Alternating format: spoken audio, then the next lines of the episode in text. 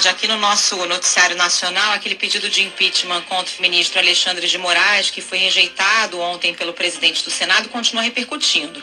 Hoje o ministro Luiz Fux, que é o presidente do Supremo, disse que é inadmissível uma ditadura sectária na democracia e que o pedido de impeachment de um ministro do Supremo tem roupagem de ameaça. Tudo isso em meio a esses ataques do presidente Jair Bolsonaro ao judiciário.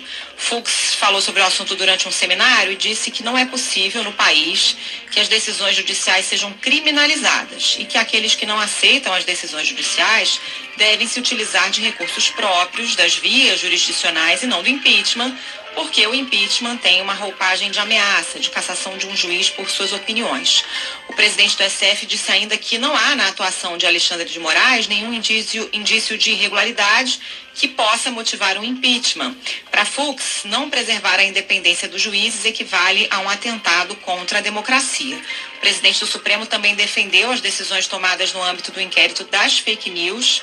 Para ele, diante de uma ameaça, a corte deve tomar medidas de urgência, mesmo que sejam drásticas.